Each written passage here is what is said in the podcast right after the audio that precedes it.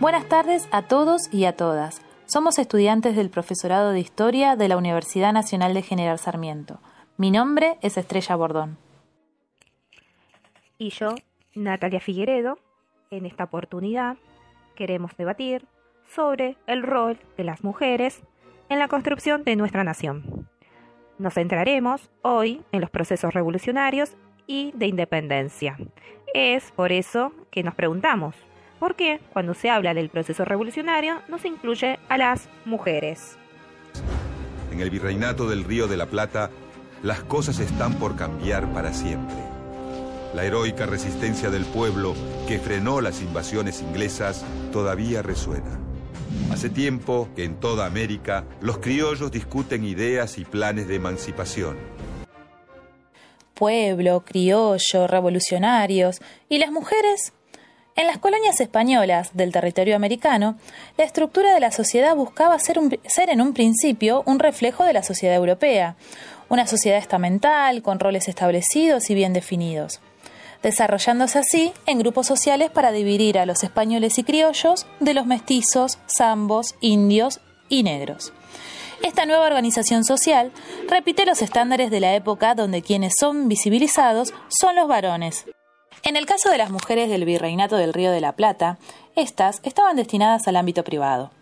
Como Dora Barrancos afirma, estaban sujetas al hogar, a la identificación con la tarea doméstica. La vida pública estaba destinada al sector masculino. Por su parte, la prensa y viajeros destacaban lo encantadora y afable que eran las señoras y señoritas criollas. Nos hablaban de mujeres blancas, españolas y criollas. Mujeres que, sobresalían como accesorios de los, de los varones de grupos sociales de poder, donde eran instruidas, como dice García López, para obedecer y seguir las buenas costumbres. Pero las otras, mujeres negras, indias, mulatas, cumplían el rol de ama de leche, ocupadas cuidando a los niños de las mujeres criollas o españolas, o en condiciones de criadas, sirvientas o esclavas. Este estereotipo, femenino vinculado al hogar y la crianza, despoja, a la mujer de todo derecho político y civil. Está subordinada al hombre y a sus leyes, subordinada a los mandatos y a las expectativas ya trazadas desde su nacimiento se dedicaban a ejercer su rol de esposa, madre o hija, rol de esclava, sirvienta o niñera. Y así fue como la historia nos contó el rol de la mujer en la guerra, en la independencia, en la colonia. Pero estudios recientes, gracias al revisionismo histórico, nos relatan otra realidad que nosotras hoy queremos compartir. En la actualidad, hay pocos trabajos de investigación sobre el rol de la mujer en la historia, pero los pocos que hay poseen una gran claridad y calidad de investigación. Por eso queremos destacar los trabajos de Dora Barranco con su libro Mujeres en la Sociedad Argentina, una historia de cinco siglos, también a Luis Vitale y su libro La mitad invisible de la historia y el protagonismo social de la mujer latinoamericana, y por último, destacar el trabajo de Ana García López, la participación de las mujeres en la independencia hispanoamericana a través de los medios de comunicación que nos servirá para incluir a la prensa como fuente histórica. La intervención de las mujeres en la vida pública y de la política vendrá acompañada de los tiempos revolucionarios que habían comenzado previamente a 1810. Desde los levantamientos indígenas en el Perú y en el altiplano boliviano de la década de 1780, liderados por Tupac Amaru II y Tupac Katari. Nos encontramos con que sus esposas y compañeras participaron activamente en las rebeliones a través de las operaciones y proclamas. Su papel no fue secundario casual, sino que formaron parte del entramado logístico de la rebelión. En el virreinato del Río de la Plata, durante las invasiones inglesas de 1806 y 1807, se puede observar la participación activa de mujeres en rechazo del ejército británico. Tal es el caso de doña Manuela Hurtado de Pedraza, conocida como la Tucumana, quien participó en el enfrentamiento acompañando a su marido y luego de ser asesinado, ella siguió firme en el combate. A quien la gran Mercedes Sosa le dedica una canción, Manuela la Tucumana.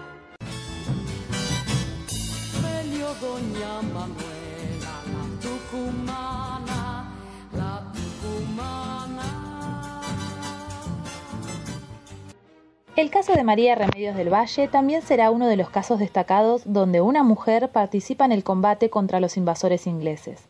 Ella asistió a los milicianos del tercio de andaluces que defendió la ciudad de la zona de Barracas.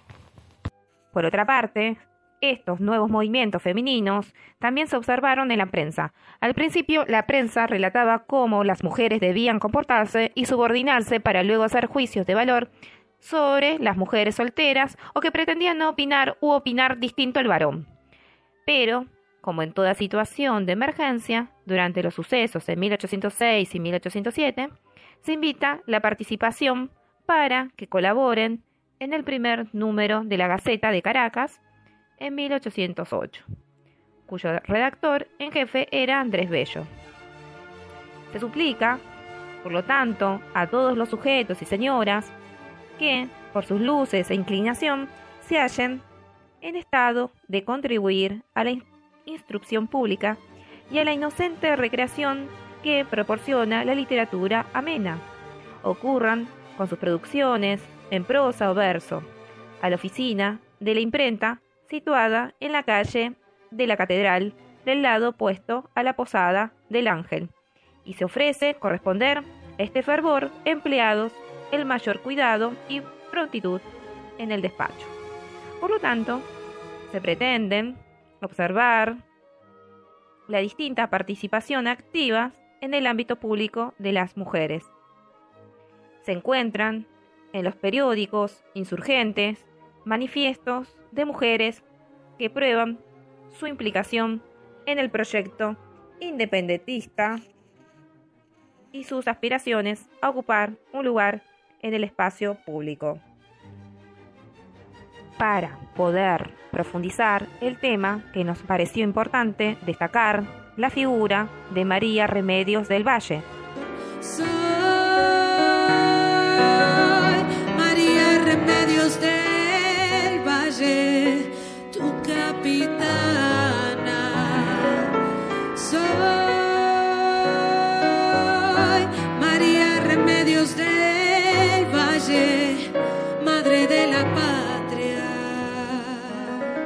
Dato no menor es que Remedio, además de ser mujer, presenta otro elemento invisibilizado en la historia argentina.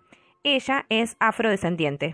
María Remedios nació en la ciudad de Buenos Aires, entonces capital del Virreinato del Río de la Plata, en 1766. Como establecía el sistema colonial de castas de la época, fue inscripta como parda. En los registros parroquiales, pues por sus venas corría sangre africana. Por su origen, color de piel y condición de mujer, vivió humillaciones, miserias y discriminación. Sin embargo, jugó un rol trascendental en la historia de nuestro país. En 1810 adhiere a la Revolución de Mayo. En julio de ese año, junto a su esposo e hijos, se incorpora a la división comandada por Bernardo de Anzoátegui, del Ejército del Norte. Entonces asiste a la tropa curando heridas y proveyendo alimento. En 1811 combate en la batalla de Huaki, donde las fuerzas independentistas son derrotadas. En 1812, Manuel Belgrano se pone al frente del ejército del norte. María Remedios participa activamente en el éxodo jujeño y en la batalla de Tucumán, donde adquiere un protagonismo relevante cuando, haciendo caso omiso de los prejuicios de su comandante, arremete desde la retaguardia. Se destaca también en la batalla de Salta, donde, tras el repliegue del ejército español, la soldedasca comienza a llamarla Madre de la Patria. Desde entonces, Manuel Belgrano le permite combatir en el frente de batalla y la designa capitana del ejército. En cada una de estas batallas recibe profundas heridas, pero la única irrecuperable fue la pérdida de su marido y sus dos hijos. En octubre de 1813, los realistas derrotan al ejército del norte en Vulcalpugio y un mes más tarde en Ayohuma. En esta última batalla combate y asiste a la tropa. Pasa a la historia como una de las niñas de Ayohuma. Pero Tras recibir una herida de bala, es tomada prisionera por los españoles. No se rinde. Desde el campo de prisioneros colabora en la fuga de varios oficiales de su ejército. Advertidos los realistas de esa maniobra, la someten al escarnio público. Durante nueve días recibe azotes y deja huellas en su cuerpo y rostro. No se rinde, logra escapar y se reintegra al ejército libertador, empuñando las armas y ayudando a los heridos en los hospitales de campaña. Más tarde se une a la fuerza de Martín Miguel de Güemes y de Juan Antonio Álvarez de Arena. Concluida la guerra, sin sueldo y sin reconocimiento, comienza a vivir mendigando. Su lucha también se sitúa en la búsqueda de visibilidad, de reconocimiento. Pidió ser reconocida como soldado y en 1820 el general Viamonte reconoce su servicio y el salario que le corresponde. Asume así como sargenta mayor de la, caballería. Luego continúa en el periodo de Rosas hasta cambiar su nombre a María Remedios del Valle de Rosas. En conmemoración a la figura de María Remedios del Valle, en el 2013 se sanciona la Ley 26.852 que instituye al 8 de noviembre como el Día Nacional de las y los afroargentinos y de la cultura afro, en reconocimiento a las mujeres y a los afrodescendientes y africanos en las distintas narrativas de la historia. Después de analizar la historia de María Remedios del Valle, o como nos gusta llamarla ahora, la Madre de la Patria, concluimos que hemos avanzado enormemente en la construcción de una historia igualitaria, donde mujeres y hombres han tenido roles destacados e importantes. Podemos también pensar en otras mujeres que han dejado huella, como Margarita Sánchez de Thompson, Juana Zurduy, Macacha Güemes, entre otras. Por lo tanto, las mujeres han sido parte de la historia, han jugado roles activos y han sido figuras destacadas. Pero, ¿por qué nos costó tanto descubrirlas? ¿Cuántas otras mujeres anónimas esconde nuestra historia? Después de este podcast, esperamos les haya surgido el deseo de investigar más, de producir trabajos que reivindiquen el lugar de la mujer en la historia argentina y en la humanidad. Esperamos volver a encontrarnos en un futuro podcast para seguir aprendiendo juntos. Los dejamos con esta bella afirmación. Soy María Remedios del Valle, Madre de la Patria. Me enorgullece que el general me haya nombrado capitana. Soy la única mujer que acepta en el frente. Pero más me alimenta, me consuela y me empodera que mis guerreros, mis hermanos, me llamen Madre de la Patria.